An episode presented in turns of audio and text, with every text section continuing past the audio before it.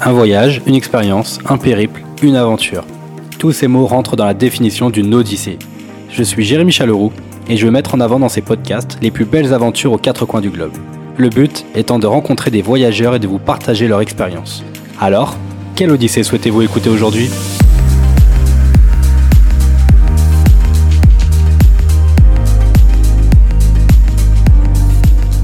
Bien, bonjour à tous et bienvenue pour un nouvel épisode de Quelle Odyssée aujourd'hui. J'espère que vous avez adoré les épisodes du mois d'août avec un voyage en Afrique et un autre en Amérique du Sud. N'hésitez pas à me faire des retours et de partager les épisodes autour de vous, ça fait toujours plaisir. Merci à tous. Pour cette rentrée de septembre, je vous propose une nouvelle aventure et c'est avec Alexia, qui va m'accompagner pour nous raconter un peu son expérience. Salut Alexia, comment tu vas? Salut, bah écoute, euh, très bien, merci. Ravi d'être euh, ici aujourd'hui avec toi pour, euh, pour parler d'une expérience voyage.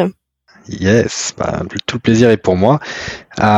écoute, je te propose pour commencer de, de te présenter en quelques mots. Bien sûr. Euh, donc euh, moi, je, ça fait déjà euh, trois ans que je suis dans la vie active en finance et en fait, une de mes grandes passions, c'est de voyager. J'ai eu la chance de voyager pas mal depuis que je suis petite avec mes parents en famille, après avec les études. J'ai fait un, un échange de huit mois à Toronto au Canada. j'ai fait un stage aussi de six mois à Milan. Donc voilà, j'ai j'ai pas mal voyagé et, euh, j'adore ça. Donc euh, depuis euh, quelques années, j'ai j'ai commencé un, blog voyage pour raconter un petit peu toutes toutes mes aventures et, et les partager du coup avec avec des gens qui qui souhaitent un petit peu organiser leur voyage. Voilà. Comment elle comment t'as eu cette idée de, de créer ce blog voyage? En fait, j'avais pas mal d'amis qui me posaient souvent des questions euh, sur euh, sur des voyages que je pouvais faire pour avoir un peu des conseils, euh, des adresses, etc. Et du coup, je me suis à un moment donné, au lieu d'envoyer toujours un peu des, des messages détaillés, ça peut être une bonne idée de créer un blog comme ça. Après, en fait, quand ils ont des questions, je, je les renvoie directement vers vers un article. Puis c'est vrai qu'en voyant que voilà, les gens étaient plutôt étaient plutôt contents de trouver mes articles, d'avoir des, des conseils intéressants, en ayant des retours positifs, ça m'a ça m'a motivé en fait à, continuer à vraiment développer le, blog davantage quoi. Voilà. Ça, ça fait gagner du temps en tout cas. Exactement. Euh, écoute Alexia, aujourd'hui où est-ce que tu souhaites nous emmener? Eh bien, écoute, euh, je souhaite vous emmener euh, dans une euh, dans une île, une île des Canaries. Donc, les Canaries se, se situent en Espagne, à peu près à hauteur du Maroc. on y trouve plusieurs îles. Hein. Il y a les Gran Canaria qui sont, tu, je crois que c'est l'île la, la principale, la, la plus grande. il y a également l'île de Lanzarote qui est très réputée avec son volcan et, et ses plages réputées pour être très jolie. Euh, il y a aussi la Gomera et puis il y a également Tenerife. Euh, Tenerife euh, qui est une île assez touristique, mais on la connaît encore peu pour sa diversité et c'est sur cette île que je souhaite vous emmener aujourd'hui. Donc Tenerife, yes, effectivement sur les différentes îles, donc il y a sept îles principales sur les îles Canaries, notamment une aussi qui est connue, qui est pour pour son vent, hein, comme son nom l'indique. Donc c'est Fuerteventura. Mm. Et euh, donc là, tu décides de nous emmener à Tenerife. C'est euh, un voyage de qui remonte à quand maintenant? Alors c'est un voyage qui remonte à mai 2019 donc euh, c'est pas tout tout récent, euh, mais euh, voilà ça a vraiment été un, un coup de cœur, un coup de cœur pour moi. bon forcément l'année 2019 hein, c'était juste avant le Covid, donc c'est c'est voilà c'est une une année plein de voyages pour moi et, et Tenerife a été un un voyage particulièrement marquant pour diverses raisons. Voilà, c'était une semaine au début du mois de mai. Euh, faut savoir que le climat sur l'île est plutôt favorable euh, toute l'année euh, et donc en mai il faisait pas trop chaud ni trop froid. Donc c'était voilà le, climat vraiment parfait pour pouvoir voyager et sillonner le long de l'île. Lorsqu'on souhaite aller sur ce, type d'île, qu'est-ce que tu mets dans ton sac à dos? Tu, vas plus pour euh, les plages ou plus pour euh, les randonnées, prendre de la hauteur? Ah bah justement, on prend on prend les deux. Hein. Donc voilà, en général on est un peu chargé parce que du coup c'est c'est une île qui à la fois présente la possibilité de faire pas mal de rando. on a les montagnes de la Naga dans, dans le nord de l'île. on a le, le volcan du TID au centre de l'île, donc qui qui présente un, parc volcanique assez euh, assez étendu dans lequel on peut faire pas mal de rando, mais on trouve aussi des plages de sable noir euh, un peu plus euh, dans le nord, des plages de sable blanc plus dans le sud. Donc voilà, il y a une diversité qui est assez flagrante sur l'île. Donc forcément, on a besoin de, de s'équiper à toute éventualité. Super, bah écoute, je, vois que tu nous as déjà bien euh, briefé sur euh, cet épisode parce qu'on va faire un peu le, tour de cette semaine de, vacances. Euh, par, quoi veux-tu commencer? J'ai là, j'ai entendu le, le volcan Deltaïde, c'est ça? Oui, tout à fait. Tout à fait. Tu vas faire un trek là-bas? Ouais, c'est ça. Alors en fait, il faut savoir que au parc du TID, il y a plusieurs types de randonnées qui sont possibles. Euh, en fait, euh, pour commencer, euh, déjà pour pour prendre un petit peu connaissance du parc volcanique, on avait commencé par une, une randonnée de jour. nous, on avait choisi de faire la, la randonnée qui s'appelle Los Roques de Garcia. C'est en fait une une randonnée à travers laquelle on, on découvre des des cheminées volcaniques.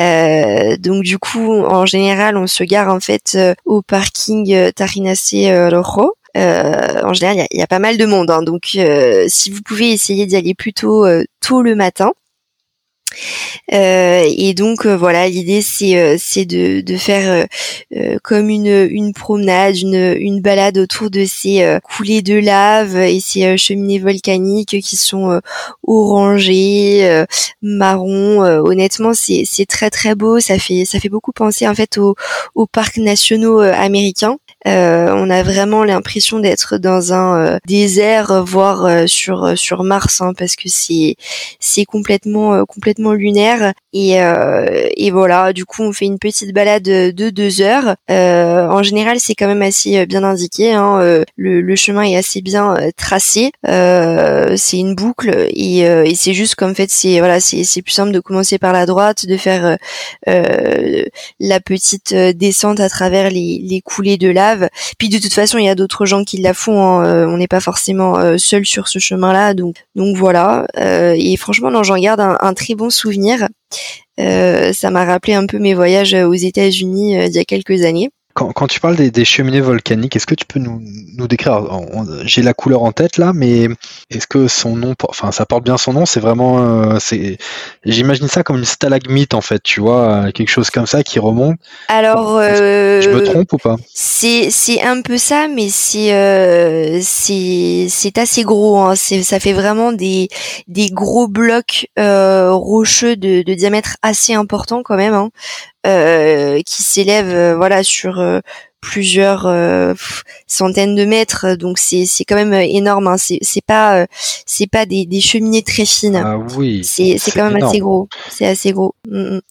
c'est c'est assez impressionnant. Donc voilà. Et en fait pour pour arriver à cette à cette randonnée là nous on avait pris la route TF 21 qui en fait, euh, pour, pour arriver à cette route-là, on est euh, passé un petit peu par le nord en prenant la route de l'Esperanza, euh, qui passe en fait par la ce qu'on appelle la Corona forestale. donc c'est une très grande forêt de pins qui entoure le parc du TID. D'accord. Euh, et euh, en fait, c'est euh, c'est un passage assez majestueux parce que il faut savoir du coup qu'avec l'altitude et les montagnes, forcément, le, climat est très changeant et on a quand même souvent des, des nuages. Euh, mais finalement, c'est euh, c'est très bien parce que du coup, en passant dans cette corona forestale avec ces pins qui euh, qui s'élèvent et qui sont majestueux, on passe dans la brume. Donc en fait, ça donne une ambiance très mystique entre le vert des arbres et, et la brume. c'est vraiment une ambiance enchanteresse et, et en fait, on a vraiment l'impression d'être dans un film. Enfin, moi, j'ai pris quelques quelques photos. À un moment donné, il y a une voiture rouge qui arrive en face avec la brume et les pins. On a l'impression c'est une affiche de film, quoi. C'est extraordinaire. Et en fait, en remontant cette route, euh, en gagnant de l'altitude, finalement, on passe au-dessus des nuages. Et là, on va découvrir le pic du TIT, du TID bleuté euh, en, fond, et c'est euh, c'est vraiment magnifique, quoi. Avec une mer de nuages, donc c'est c'est vraiment très très beau. Donc ça, c'est à Génial. Super, super la description, ça donne, ça donne vraiment envie, carrément. Le, volcan, il est, il est éteint ou il est toujours en activité? Euh, non, il est, euh, il est éteint et en fait, euh, il s'est créé. En fait, auparavant, il y avait un, volcan un peu plus important qui s'est finalement effondré sur lui-même et recréant ainsi le, pic du, du TID. Donc voilà, c'est c'est un volcan qui qui est qui est éteint et euh, ouais, le pic du TID, il est quand même assez élevé parce que le sommet se situe à à peu près euh, un peu plus de 3700 mètres d'altitude. Donc c'est quand même assez élevé. Ah oui, c'est oui, c'est pas mal. Et tu l'as fait jusqu'en haut? Ouais, alors justement, euh, du coup, ça c'est la deuxième randonnée qu'on a fait dans le parc du TID pour arriver jusqu'au sommet. Euh, normalement, pour la dernière portion, en fait, euh, pour atteindre le TID, donc c'est à peu près, on va dire, euh, sur une longueur de 600 ou 700 mètres, on a besoin normalement d'un permis. d'un visa parce que sur le sommet je pense que c'est pour ça c'est parce qu'il y a très peu de place donc il limite beaucoup le nombre de personnes et du coup ce visa là il faut l'obtenir bien ouais deux mois à l'avance. Donc en fait, ce que font les gens en général, euh, c'est qu'ils vont euh, se loger au refuge Alta Vista, qui est à peu près, euh, alors je me souviens plus bien, je crois qu'il est à 3200 mètres ou 3300 mètres, quelque chose comme ça, d'altitude. Et en fait, du coup, ils se lèvent très tôt le matin et ils font la, la dernière portion. Euh, pour, pour voir le lever du soleil euh, au sommet, euh, ou bien en fait ils réservent le, le, visa deux mois à l'avance pour faire la dernière portion, ils prennent le téléphérique, parce que tu peux prendre un téléphérique en fait qui t'emmène à à peu près 3000 3200 mètres aussi et puis euh, et puis ensuite tu fais la dernière portion à pied quoi. Euh, et voilà en général ce que font les gens c'est qu'ils dorment là-bas et après il suffit de faire euh, voilà les les 600 ou 700 mètres, derniers mètres en fait à pied pour atteindre le pic du TID. Euh, et alors, c'est vrai que nous, on s'y est pris un petit peu tard. Euh, j'ai regardé sur internet en fait avant de partir à Tenerife et euh, il y avait plus de place pour le visa forcément. Même en regardant deux trois semaines avant, il y avait plus de place. Donc, j'avoue que j'étais assez déçue. Et en fait, euh, au moment où on a fait notre changement euh, de vol, parce qu'en gros, on a fait un vol euh, Paris-Tenerife en passant par Madrid et on avait quatre heures en fait de correspondance à Madrid. Donc c'est à ce moment-là que voilà, j'ai vraiment regardé sur tous les blogs un petit peu ce qu'on allait faire en termes d'itinéraire, d'activité, etc. Et là, je suis tombée sur un blog qui proposait une alternative pour pouvoir atteindre le pic du TID sans visa. Et donc, ah oui. ce qu'on peut faire en fait pour atteindre le pic du TID sans visa, euh, c'est euh, faire en fait un trek nocturne. Euh, et c'est juste qu'en fait, il faut redescendre du pic avant 9 heures. C'est-à-dire, il faut atteindre le, téléphérique en fait avant 9 heures du matin. Il faut redescendre au niveau du téléphérique avant 9 heures du matin. Et là, c'est bon en fait, on n'a pas besoin d'avoir de visa pour atteindre le pic du TID. Parce que euh, si tu veux la première montée, la, montée du téléphérique, la première le matin, elle, elle est à 9h. C'est pour ça qu'en fait, euh, si on redescend à ce moment-là, euh, avant 9h, on n'a on a pas besoin de visa. quoi. Ok, donc si je résume, si tu veux monter au sommet de ce magnifique volcan, il faut que tu aies un permis pour les 700 derniers mètres. C'est ça.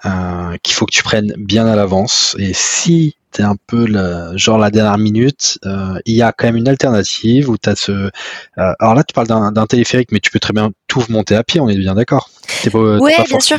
Non, non, mais je veux dire en fait, comment dire, il faut il faut redescendre au niveau de l'arrivée du téléphérique avant 9h du matin. D'accord. Mais vous, votre trek, vous avez fait euh, votre ah trek oui, nous, nocturne on l'a fait. Ah oui, oui, nous on l'a fait à pied. Hein. Bah, en fait, si tu veux, pour arriver euh, au niveau du, du pic du TID euh, avant 9h du matin, de toute façon, t'as pas de téléphérique, donc t'es obligé de monter à pied.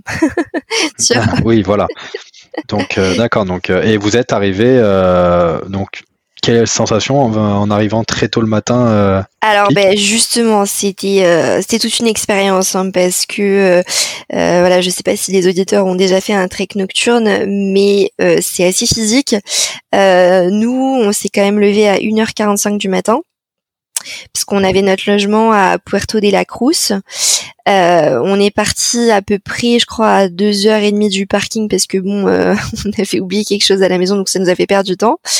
Euh, et on est arrivé à 3h30 au niveau du parking Las Montañas Blancas. Donc, donc voilà, on est arrivé à 3h30 et on a eu à peu près 4 heures de randonnée. Sachant que vu qu'on a décidé de faire le trek nocturne euh, au moment où on avait notre correspondance à Madrid. Évidemment, on n'était pas très équipés. Euh, c'est pour ça que c'est hyper important de, bien prendre les, bonnes affaires dans, son sac quand on part en voyage, hein, de toujours prévoir des affaires pour les randos. Euh, c'est vrai que voilà, on n'avait pas de chaussures de marche. moi, j'étais ah en pull cachemire et bomber, donc j'avais pas de doudoune, rien du tout. Parce que c'est vrai qu'on est à très haute altitude. Donc je peux te dire que quand tu atteins les 3700 mètres, si le soleil n'est pas encore levé, euh, tu as très très froid si t'es pas équipé. J'imagine. J'imagine. Donc euh, du coup voilà, on a commencé la rando. Bon, euh, on avait un petit peu froid, mais on s'est assez vite réchauffé avec avec l'effort. Ce qui était assez extraordinaire, euh, c'est qu'en fait, à cette altitude, la Voie lactée est extrêmement lumineuse et les étoiles sont tellement lumineuses qu'on n'avait même pas besoin de notre lampe frontale. Euh, ah C'était magique, magnifique, vraiment les couleurs euh, avec la Voie lactée. Ouais, tu voyais des, des, violets, des roses, des orangés, enfin vraiment magnifique. C'était incroyable. Euh, donc du coup, on a dû marcher ouais une petite heure et demie euh, en rando assez facile, on va dire.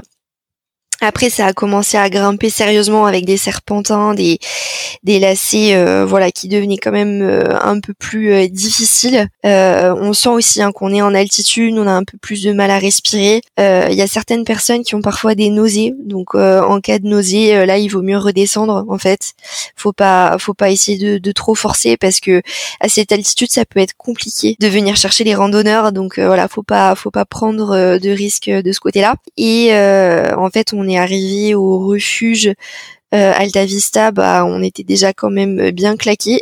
on était trempé parce que honnêtement, euh, au niveau des efforts, euh, voilà, tu, tu, fournis quand même beaucoup d'efforts. Donc moi, je, je conseille de prendre des vêtements de rechange parce qu'on s'est arrêté ouais une vingtaine de minutes au refuge. Donc quand on est reparti, euh, il faut rester quoi, 700 mètres à faire? Alors non, il nous restait quand même plus parce que le, le refuge, il est pas au même niveau que l'arrivée du téléphérique. Donc euh, non, non, il, il restait quand même, euh, je dirais qu'il, ouais, il reste quand même une bonne heure, une heure et demie de marche, une heure et demie, ouais, au moins une heure et demie, ouais. Euh, ça dépend après de l'état de fatigue. Hein. C'est toujours pareil, honnêtement. Euh, je pense qu'il y a des gens qui mettront beaucoup plus de temps, d'autres qui, qui mettront peut-être moins de temps. Et puis, je pense c'est là où tu as le plus gros dénivelé aussi, peut-être, non? Ouais, ouais, ouais. Bah, c'est vrai que oui, les, en fait, les 700 derniers mètres, il y a quand même pas mal de dénivelé, donc euh, c'est assez, assez dur parce que c'est la fin. Faut s'accrocher et ouais, ouais, il y a encore pas mal de dénivelé. Donc, j'ai pas les chiffres exacts en tête, mais ouais, ouais, c'est assez hard en fin de en fin de parcours. Et, euh, et puis bon, euh, le truc c'est que voilà, on avançait euh, je commençais à voir la lumière du jour. Je me disais, on va pas arriver au sommet avant le lever du soleil. donc bon, j'essayais de me dépêcher, mais en fait j'étais j'étais avec avec mon copain qui lui le pauvre, il était un petit peu enrhumé un peu un peu malade. Donc on n'était pas dans les meilleures conditions physiques hein, sincèrement. Donc bon c'était très difficile pour lui. Et, euh, et au final voilà c'est vrai qu'on a vu le soleil commencer à se lever. On n'était pas encore tout à fait au sommet. Mais c'est pas très grave parce que vu qu'on n'était pas équipé on est arrivé au sommet et même si le soleil était déjà levé on avait quand même froid donc heureusement qu'on n'est pas arrivé au sommet quand il faisait encore nuit noire parce que je pense qu'on aurait eu très très froid. Et cette vue alors? Et cette vue était juste incroyable. en fait, t'as vraiment littéralement une mer de nuages qui t'entoure et tu vois le le, le soleil orangé, rosé se, se lever, c'est c'est vraiment magnifique.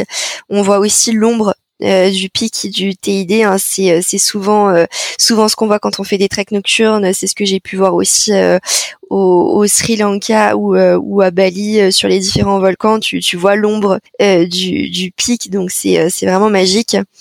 Et, et non, franchement, c'est c'est vraiment euh, vraiment magnifique euh, comme type de lever de soleil et puis euh, bon voilà c'est c'est très très très dur physiquement mais au final quand tu vois tout ça t'as tendance à oublier les efforts physiques que t'as fait derrière quoi Waouh, Baillant, quelle c'est une aventure. Quelle ascension.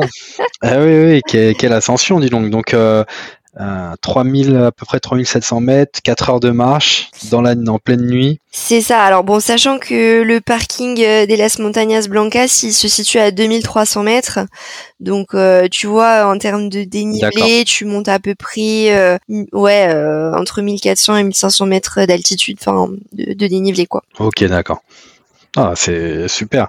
Bon, j'imagine qu'après ce, cette très forte dose sportive, vous êtes peut-être reposé un peu ou vous avez continué à faire d'autres randonnées? Euh, alors euh, en fait on a un petit peu alterné rando, plage, euh, donc après en termes en termes d'autres d'autres randos, on est aussi allé dans les montagnes de, de la Naga. Ouais. Euh, les montagnes de la Naga, alors c'est euh, c'est un univers complètement euh, différent. Euh, beaucoup plus verdoyant parce que là, euh, le, le, TID c'est quand même désertique et, volcanique, hein, euh, assez rocheux, donc t'as pas du tout de, de, verdure. Enfin, à part la corona forestale qui entoure le, le parc volcanique, mais mais avec l'altitude, voilà, t'as as plus t'as plus trop mm. de, de, plantes. et au niveau des montagnes de la Naga, c'est très verdoyant. ça fait beaucoup penser au Pérou parce que tu as des, des cultures en, en terrasse. donc donc voilà, il y a pas mal de, de choses à faire dans les dans les montagnes de la Naga. Euh, nous, on a fait deux choses. Euh, d'abord, on a fait le, Mirador euh, Pico del Ingles. en fait, c'est un, point de vue. Hein, les, les, miradors en espagnol, c'est ça, c'est les points de vue. Donc en fait, on avait vu sur les, collines verdoyantes avec la mer en fond, et puis tu as quelques villages colorés dans, les creux des, collines où honnêtement c'est très très joli à faire. Et en fait, tout proche, tu as ce qu'on appelle le Camino Viejo del Pico del Ingles. Donc en fait, c'est un espèce de, de chemin qui euh, te mène à comme une, une forêt enchantée un peu. C'est assez connu dans la Naga. C'est en fait euh, une forêt qui est remplie euh, d'arbres avec des branches un peu tortueuses, des mousses, des fougères. C'est c'est très particulier comme ambiance, assez mystique, surtout quand, quand le temps est, est brumeux. Donc voilà, c'est c'est quelque chose quelque chose à faire parce que c'est c'est hyper hyper original. Alors, ces montagnes de la Naga, déjà, c'était beaucoup moins haut que, que sur le, parc naturel de TID. Ouais, oui, oui, ça n'a rien à voir. Hein. De toute façon, oui, euh, c'est une question d'altitude parce que euh, au niveau du, du TID, t'as pas de végétation qui pousse parce que c'est trop haut. Mhm. Euh, alors que voilà, les montagnes de la Naga, ouais, ouais, c'est quand même, c'est quand même moins haut, euh, mais t'as quand même un petit peu, un petit peu de dénivelé, ce qui permet de, de voilà d'avoir ces, ces, ces collines, ces, ces mouvements dans, dans la montagne. Donc c'est c'est très très joli à faire. Vous avez fait ça tout, seul ou vous aviez des guides ou ah non, euh, tout seul. Tout seul. Après, on peut quand même s'aider de, Google Maps, même si Google Maps n'est pas toujours à 100% fiable dans ces euh, dans ces endroits un peu sauvages. Mais euh, voilà, en général, non, moi, ce que je fais quand je voyage comme ça, c'est que je me renseigne bien sur les blogs, sur les parkings. Euh, où est-ce qu'on peut se garer parce que euh, là typiquement euh, dans les montagnes de la Naga après on, en fait on a fait une randonnée à partir du, du village Las Carboneras et typiquement c'est des, des petits villages avec des rues hyper étroites. Euh, T'as pas beaucoup de place, donc bon, c'est c'est un peu compliqué de, de se garer. Euh, mais bon, Nous, on avait réussi à trouver une place un petit peu, un petit peu par chance à, l'extérieur du, village. Mais voilà, c'est pas mal de, se renseigner en fait auparavant, voir où est-ce qu'on peut se garer, euh, où est-ce qu'il faut démarrer euh, les sentiers, parce que c'est vrai que c'est pas forcément euh, ultra indiqué. Donc, je pense que tu peux aussi te perdre si tu te renseignes pas auparavant, quoi. D'accord. Donc, euh... je rebondis parce que je viens de t'entendre parler de la voiture, mais c'est vrai que euh, obligatoire, vous, tu conseilles de louer une voiture. Hein, ah ouais, t'as pas le choix. Euh, honnêtement, t'as pas le choix parce que euh, ce qui est hyper beau avec Tenerife, c'est toute la diversité de l'île. Et pour en profiter au maximum, il faut vraiment louer une voiture. Surtout que ça ne coûte pas très cher. Enfin, nous, c'était mm. peut-être un peu particulier parce que euh, on y allait une semaine un peu hors saison. C'était la première semaine de mai. on avait loué la voiture deux mois avant et on était parti ouais du mercredi au mercredi du 1er au 8 mai. Euh, on avait réservé avec Avis et on en avait eu pour 140 euros pour la semaine. Ah oui. Ça va. C'est vrai que c'est euh, c'est correct. C'est correct, mais honnêtement non, c'est c'est pour moi c'est euh, essentiel d'avoir une voiture, essentiel. Tu peux pas faire les choses en bus, etc. quoi. Donc conseil à, à garder. C'est ça. Tu parlais des petits villages, donc là qui étaient un peu sympathiques avec ces petites ruelles, etc. Donc ça donne vraiment envie. Ouais. Est-ce que vous avez fait quand même la, si je peux dire, la, capitale de, de Tenerife, Santa Cruz Alors écoute, figure-toi que non, même pas, on n'a pas fait la capitale. Euh, on n'a pas fait la capitale euh, aussi un petit peu par, euh, je dirais, manque de temps. on avait fait un peu des recherches et voilà, on n'avait pas éprouvé le, besoin vraiment de, de, passer par la capitale. Par contre, en termes de petits villages sympathiques à faire, on a fait par exemple la Orotava. Euh, c'est un petit village qui est pas très loin de Puerto de la Cruz, donc c'est là où on avait notre euh, Airbnb. Et en fait, il est à flanc de colline euh, face à la mer, donc c'est joli. il a il a pas mal de, de voilà de maisons colorées. c'est c'est assez sympa d'y passer. Il y a aussi typiquement San Cristobal de la Laguna. Ça c'est un village qui est proche des montagnes de la Naga. Donc en fait, on a fait notre petite rando dans les montagnes de la Naga et ensuite on est passé par le village San Cristobal de la Laguna. Donc euh, pareil, en fait, on, se balade un peu dans les dans les ruelles colorées. T'as aussi Garachico, euh, qui est connu pour ses euh, charcos. Donc les charcos, c'est des piscines naturelles qui sont formées par les roches et la mer. Donc ça, c'est quelque chose qui est assez assez connu à ah Tenerife. magnifique. Ouais, donc c'est euh, c'est très sympa. Euh, par contre, euh, il faut bien se renseigner avant parce que en fait, en fonction de la saison, de la période de l'année, en fait, ces charcos peuvent être à sec ou remplis. Donc il vaut mieux se renseigner avant. Par exemple, nous justement quand on était à Garachico, le, le charcos était à sec. Donc euh, voilà. Bon après euh, après voilà l'eau euh, l'eau était assez froide en mai donc je sais pas si je me serais baignée de toute façon. ah c'est ce que j'avais demandé. J'allais te demander est-ce que est-ce que vous avez fait quand même quelques belles plages? Ah on a fait des jolies plages. En fait on a fait surtout des plages de sable noir.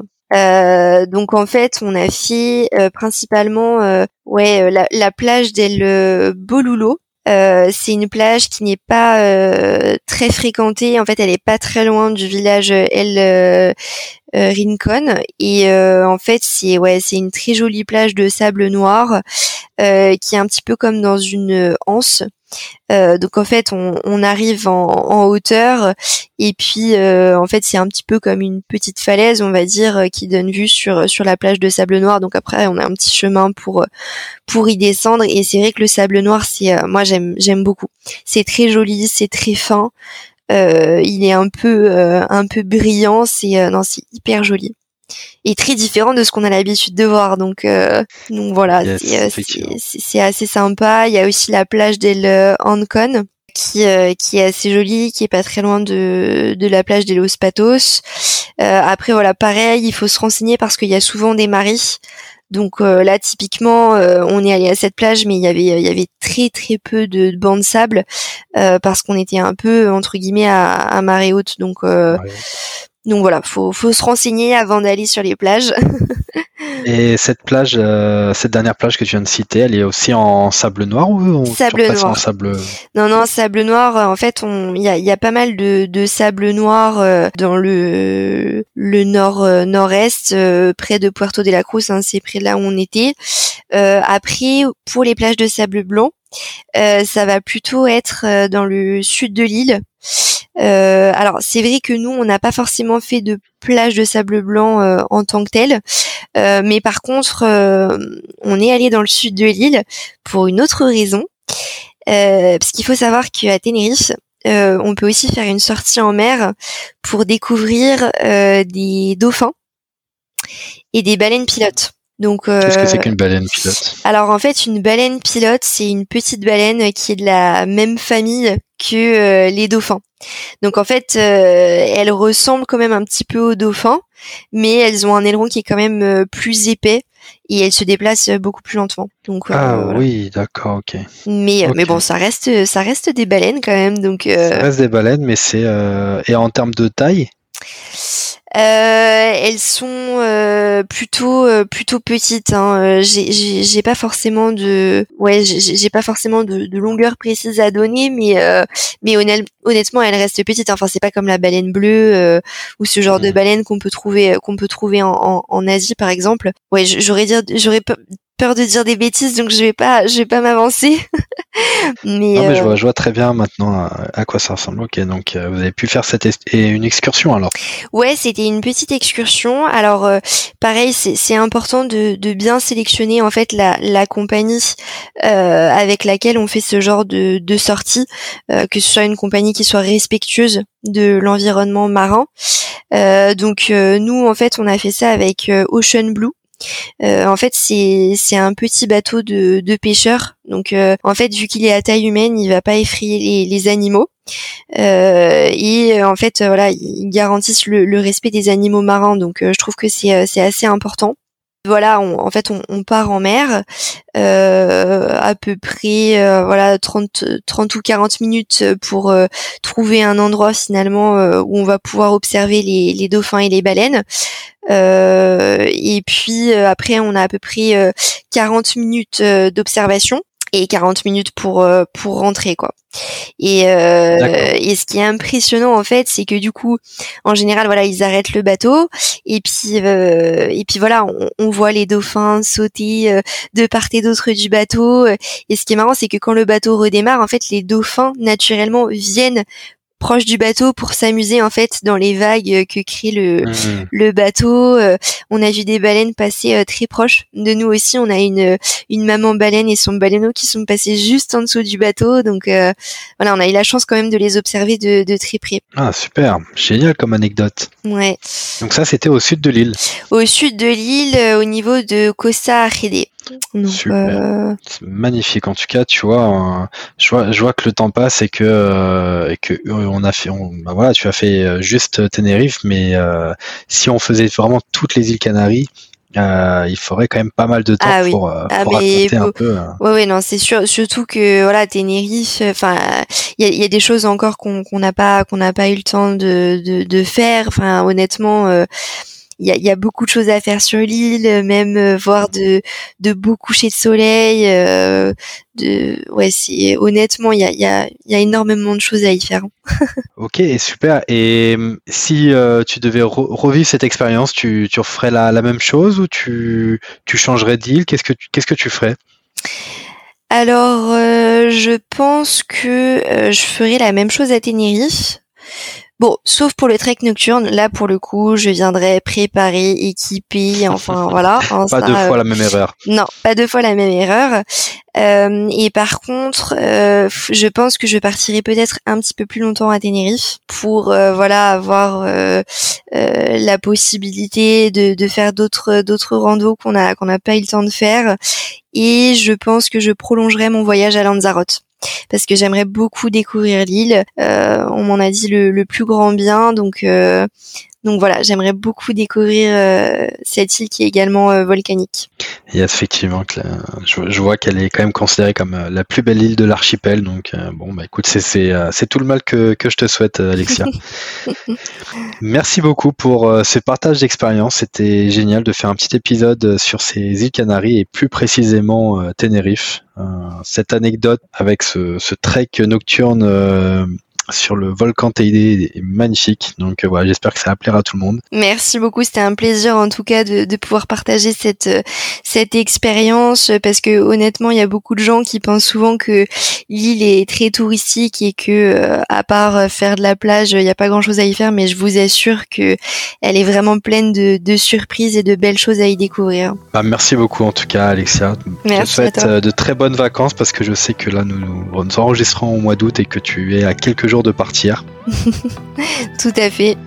Merci à toi. Dis, bah, très bientôt, on se tient au courant sur les réseaux de toute façon. Merci beaucoup Alexia, à bientôt. Merci à toi, à bientôt.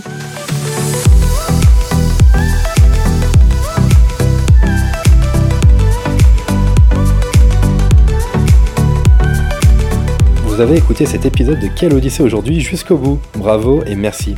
J'espère qu'il vous a vraiment plu et si c'est le cas, je vous laisse le partager aux personnes autour de vous et les inscrire sur ce podcast. Si vous souhaitez me contacter pour me faire un feedback sur un épisode, me proposer de nouveaux invités ou autres demandes, vous pouvez me laisser un message à jérémy-odyssée-podcast.fr ou sur mon compte Instagram. Encore un grand merci de m'avoir écouté et je vous dis à très bientôt pour une prochaine Odyssée.